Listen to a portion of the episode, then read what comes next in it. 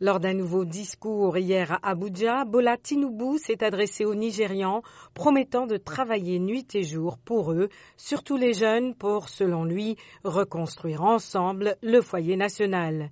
Selon la commission électorale, Bola Ahmed Tinubu a cumulé plus de 8,8 millions de voix, soit 36% des voix face à ses deux principaux concurrents, Atiku Abubakar de la principale formation de l'opposition a recueilli 29% et l'outsider Peter Obi du Parti travailliste 25%.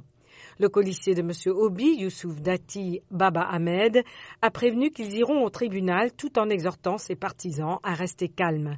Après la proclamation des résultats, les candidats ont 21 jours pour contester les résultats devant la justice.